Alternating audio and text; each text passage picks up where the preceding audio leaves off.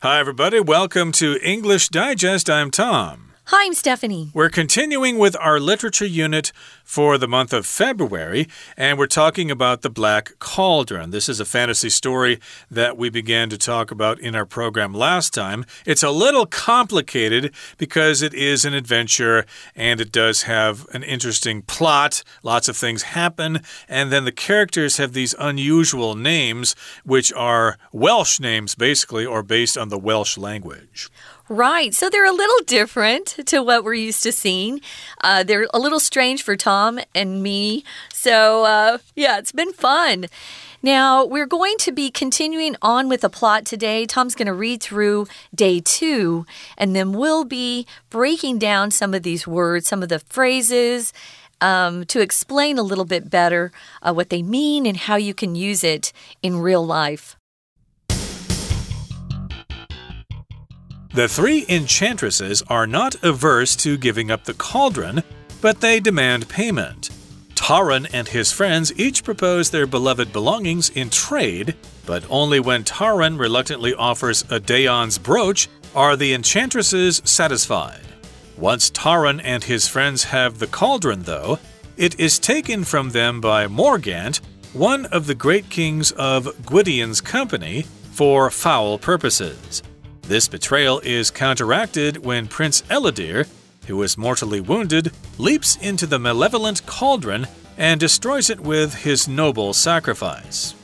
Taran and his friends must still fight their way free from Morgant's men, but fortunately, Gwydion and his men arrive to help them. Good prevails, but there have been tragic losses, and Gwydion again reminds Taran that honor is not only found in glorious battle. Honor can be served by behaving kindly, loving friends, and caring for the land, which Taran and his friends return home to do. Gwydion's reminder to Taran is also the author's lesson for readers. Violence and fighting may seem an exciting, worthy way to demonstrate bravery and honor. However, they only appear so, and while there can be worthwhile combat, true honor comes from within. Both Gwydion and Adaon are described as great men not because of their skill at killing enemies, but because of their wise and patient natures. Both find satisfaction in nurturing rather than in destruction, and by the end of the book, Taran has learned the value of their point of view, even if he has lost Adaon as a mentor. Okay, guys, let's dig in. This is day two of our Black Cauldron. And we are continuing on from day one, of course, with our plot. We've got the three enchantresses. Remember, they're menacing and they're mysterious. Menacing, as Tom said in our, our earlier program, kind of scary. You know, I, I would stay away from them if, uh, if I if I was going to go over there. Menacing, we often use to describe dogs that are kind of growling at you. They look like they want to bite you. They're menacing. Um, so that's how we use that word. Well, these three enchantresses who are capable of casting magic spells says here they're not averse to giving up the cauldron. Now, typically, we never use the positive form of this verb phrase, I'm adverse to something. You typically always hear someone's not averse to something. It just means, um, yeah, they're not really they don't have real a strong opinion about it. It's okay. Um, i don't have an opposition or problem with that. I'm not averse to uh, staying late tonight and working overtime which means it's okay I'm not going to protest or, you know, cry about it. I'm not averse to doing something means you're willing to do something. So they're willing to give up the cauldron. See, that's surprising to me. I thought that they would try to hold on to it because they were evil. But what what they do want is they want money or some sort of payment. So here we're using the verb demand.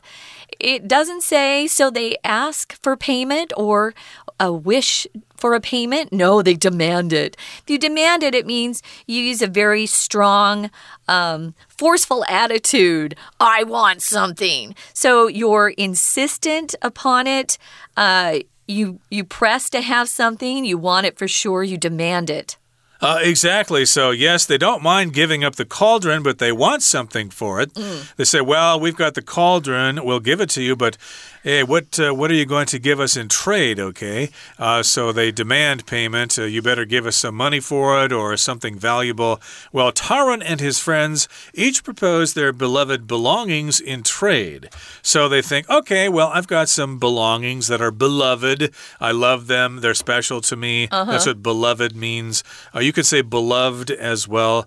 Beloved could refer to the person you love. I went to see the movie with my beloved, for example. Yeah. But in this particular case, these are their valuable possessions, their beloved belongings, and they say, Well, I'll give them to you. You know, I've got this uh, Rolex watch, maybe you'd like that, or I've got some gold rings, I've got, uh, you know, some, uh, some stocks, you know, for the company that's up and rising and stuff. Mm -hmm. Would you take that in trade?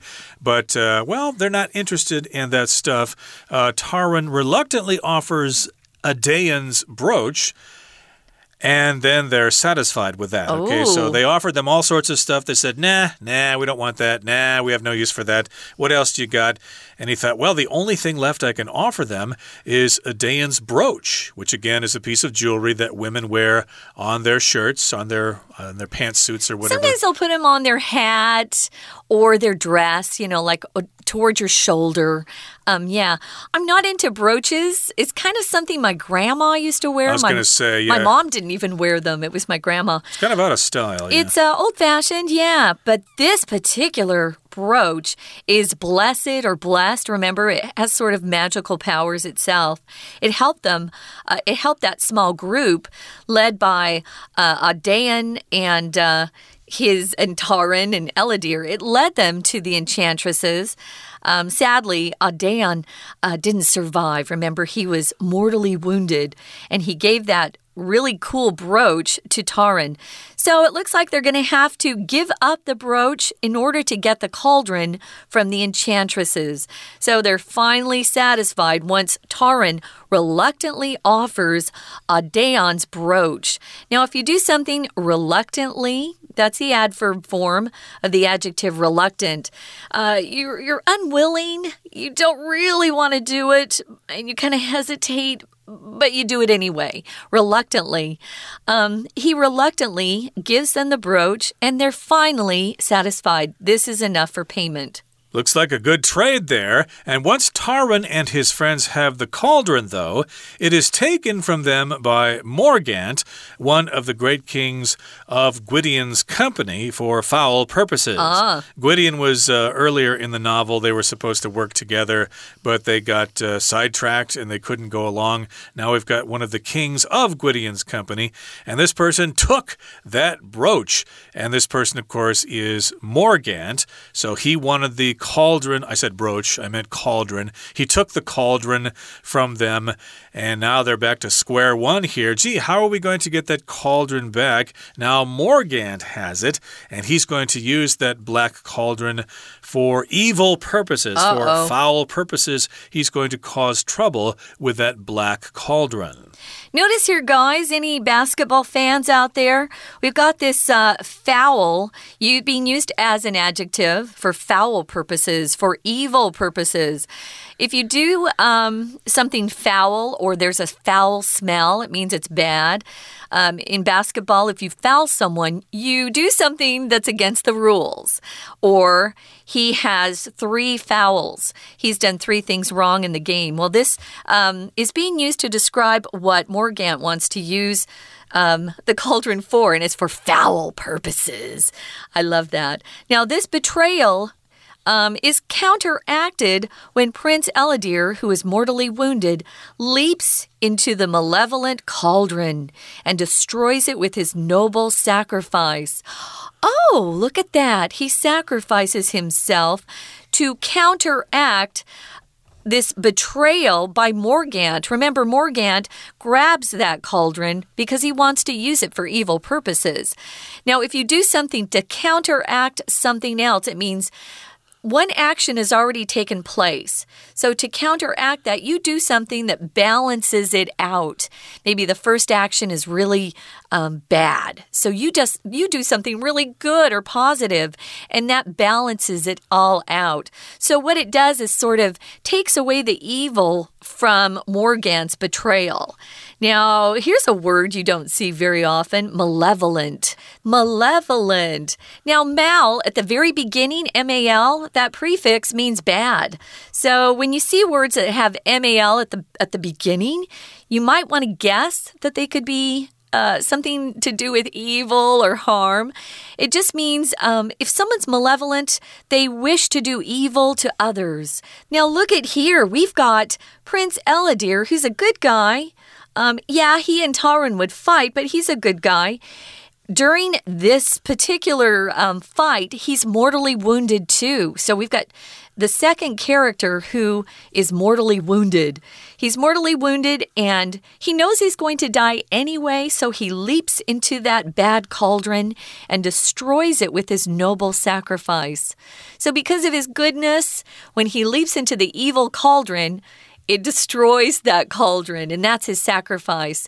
So he sacrifices or gives up his life to help this group of people. And that means Morgant can't use the black cauldron for his evil purposes right. or for his foul purposes. Mm. So again, Prince Ellidyr made a sacrifice there, the ultimate sacrifice when you sacrifice your life, like when soldiers throw themselves on grenades or something like that, like that to save or a the mom platoon. throws herself in front of her her her baby when a car is going to hit them. Something like yeah. that. You make the greatest sacrifice there. You sacrifice your life for the lives of others.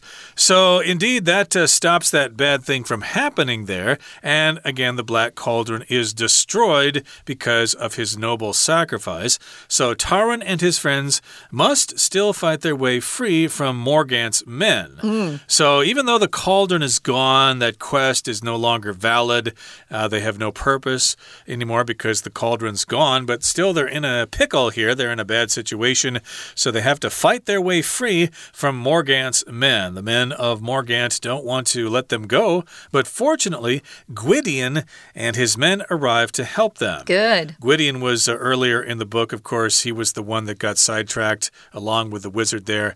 And uh, of course, they arrived to help them and save the day. And I think uh, we should take a break right now because we've talked about quite a bit and we need to turn things over to our Chinese teacher now. So let's do that. 大家好，我是派老师。今天讲解的是二月份 Unit Fourteen 第二天的课程。我们继续探索 The Black Cauldron 的奇幻世界。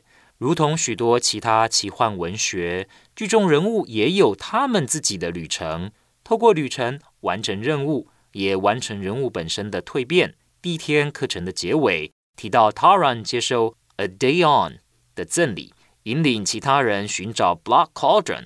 第二天课程则描述他们找到以后如何完成使命。我们现在一起看看这个单元的学习重点吧。在第一段第一句，The three enchantresses are not averse to giving up the cauldron，请同学注意到 are averse to 这边。这个片语表示反对的意思。同学要特别注意的是，其实哦，提到反对有一个更常见、更重要的片语，be opposed to。前面一样是用 be 动词，后面我们用 o p p o s e d。be opposed to something 一样是反对什么的意思。好，再来，请同学看到第二个句子。Taran and his friends each propose their beloved belongings in trade。好，请同学特别注意到第一个地方就是 in trade 这里，这边指的是 Taran 还有他的朋友呢，他们提议用心爱的物品 beloved belongings 来做交换，所以 in trade 它指的呢就是他们要交换。再来，请同学特别注意到 but 后面的句子。 是一个倒装句，but only when Taran reluctantly offers Adaon's brooch are the enchantresses satisfied。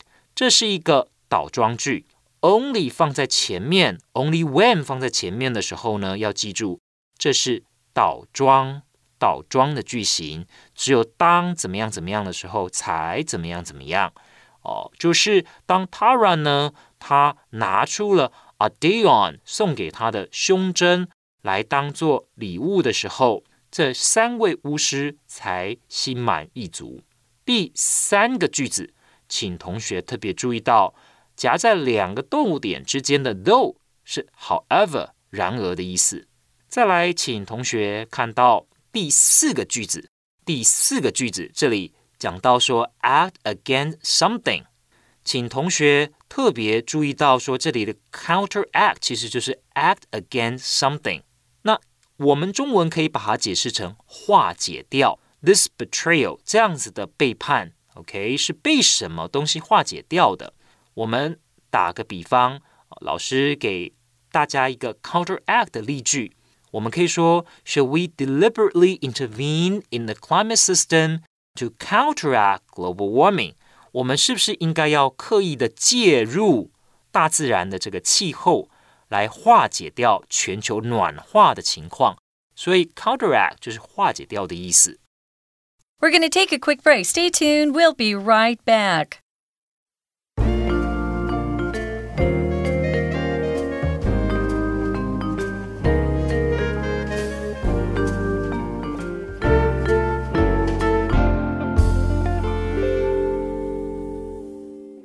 Welcome back, guys.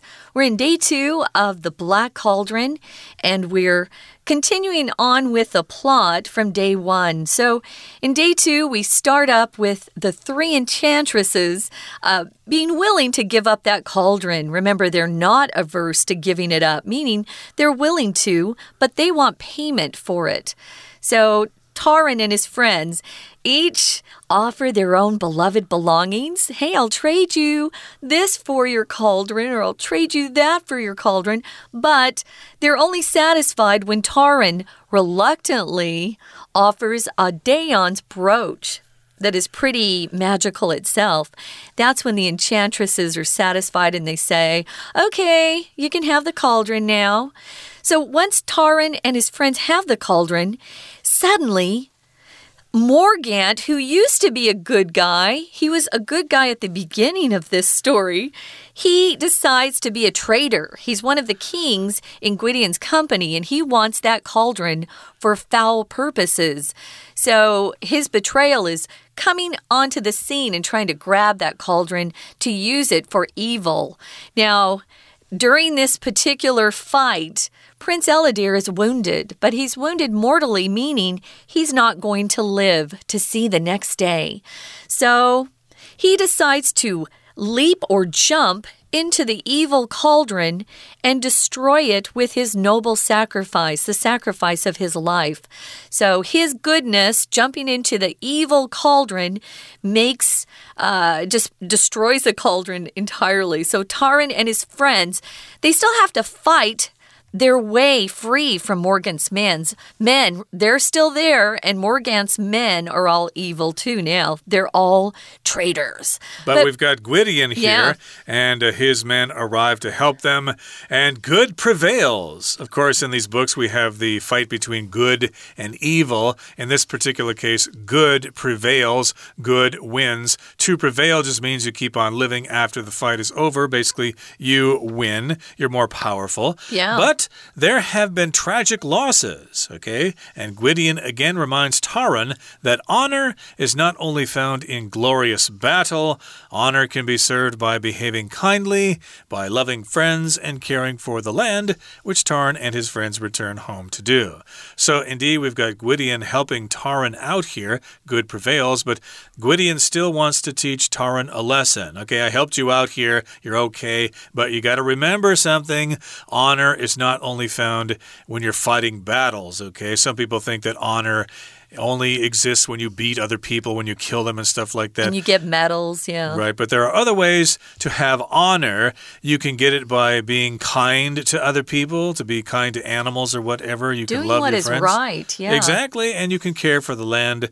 And Tarn and his friends decide, hmm, I guess our quest is over. Let's go back home and care for the land and keep on washing those pigs. Yeah, I'm sure Taran looked at some of these warriors and thought, Wow, their job looks really cool. And it looks like it's a lot more uh, impressive than being a pig farmer. But he is reminded uh, that that's not completely true. Gwydion actually teaches him a good lesson honor or doing the right thing, being a good person.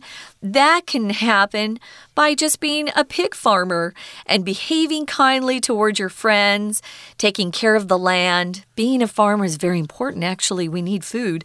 And uh, so he convinces Taran and his friends to return home to continue on with their former life. Okay, so again, Gwydion's reminder to Taran is also the author's lesson for readers. Violence and fighting may seem an exciting, worthy way to demonstrate bravery and honor. However, they only appear so. They're just on the surface there. And while there can be worthwhile combat, true honor comes from within. So, this is kind of the mm. lesson that the author of the book is trying to teach us. Violence and fighting may seem glorious, it yeah. might seem exciting, it might seem a worthy way to show that you're brave and to show that you have honor, and it also might be a way to impress the girls or something like that. But still, uh, true honor comes from within, okay? You can have honor by not fighting. Right. So he reminds Taran, and this is also, as Tom said, the author's lesson for readers. We sometimes talk about the message in a book or the theme of a book, and this is one of them that the author wanted to leave for the kids or the people who are reading his book. So, yeah, there are worthy ways to demonstrate your bravery and honor besides fighting and using violence to get what you want. A worthy way means something that is good. So if you are worthy of something, it means you've deserved it, you've earned it. Um, a worthy way just means a way of showing qualities that are, are quite good and admirable. You know, so we want to show uh, others that we have honor by doing the right thing. Now, it says, however, they only appear so, these uh, warriors only appear to be brave um, because, you know, that's how people typically look at combat. Oh, those soldiers or warriors are so brave. Um, and there can be worthwhile combat. Combat is fighting, actual um, getting in there and fighting against your enemies. Uh, combat as a noun is pronounced combat with the emphasis on the first syllable. But when we use it as a verb, we say combat and it kind of changes the the pronunciation. I was going to say fighting, combat and combat. Here it's a noun, worthwhile combat. Sometimes you have to fight for freedom. That's definitely a worthwhile combat. But true honor comes from within your yourself, your your character. Do you have integrity? Are you morally good? Are you kind to people? Those things are very important and have nothing to do with fighting. Uh, indeed, that is true. So both Gwydion and Adaon are described as great men, not because of their skill at killing enemies, but because of their wise and patient natures. So again, they are described in this book as being great, not because they're great at combat not because they have great skill in killing other people and killing other warriors and stuff like that, but they are described as great men because of their wise and patient natures. Your nature, of course, is your personality, the way you normally behave, and both find satisfaction in nurturing rather than in destruction. And by the end of the book, Taran has learned the value of their point of view, even if he has lost Adaon as a mentor. Okay, so here we've got satisfaction. Of course, that's the feeling of being satisfied, of uh, liking what you have and not wanting more. You're satisfied. Uh, are you making enough money at your sal at your job? Well, yeah, I'm satisfied. I have satisfaction. I'm making enough money. And also here, nurturing refers to just taking care of people uh, like animals or children or sick people. You're nurturing them, you're helping them out. And of course, the opposite of that is destruction when you kill and destroy things. Yeah, if, if, you're talking about destruction, you're hurting or damaging something so much that it can't be repaired or uh, fixed. So, yeah, destruction isn't usually a positive thing. By the end of the book, Taran has learned the value of their point of view even if he has lost Adaon as a mentor. If you're a mentor, you're somebody who works with less experienced people. You're able to train them, to give them a lot of advice and counsel. A lot of kids have mentors in school, maybe a, a a very great teacher or professor that's helped them along and given them some great advice. That's a mentor. We hope that you can be mentors as you get older as well. Right now, we're going to listen to our Chinese teacher. 好，请同学继续看第一段第六个句子：Good prevails. Good prevails 指的就是善良的一方战胜了。接着，请同学呢，接着往下看到第二段这边。第二段呢，这里我们请同学看到第三个句子。 both Gwydion and Adaon are described as great men not because of their skill at killing enemies, but because of their wise and patient natures。请同学特别注意，在英文里面呢，我们常常会有这种澄清的句子，就是这两个人物 Gwydion 和 Adaon 这两位人物呢，都是在故事里面很伟大的人。可是他们伟大的点，并不是来自于说他们奋勇杀敌，not because of their skill at killing enemies，不是因为这个特点，而是因为同学请注意到，but 是一个对的连接词，所以前面 not because of，后面当然也会是 because of，而是因为。而是因为 their wise and patient natures，而是因为他们的个性呢，相当的有智慧，而且也很有耐心。再来，请同学看到第四个句子，both find satisfaction in nurturing rather than in destruction。同样的，这里的 rather than 是指而非而不是，那前面和后面呢，则是都是介系词片语。 他们两个人对于什么事物可以得到满足呢？就是他们并不以破坏为目的，他们呢在能够让他们满足的是给别人滋养，给别人力量。以上就是我们针对课文第二天内容所做的中文讲解，谢谢大家。That's it for today, guys. We have one more day to talk about the author, Lloyd Alexander, and a little bit about the themes of the book. But right now, we gotta we gotta say goodbye. We're out of time. We hope you'll join us for our next program. For English Digest, I'm Stephanie. And I'm Tom. Goodbye. See ya.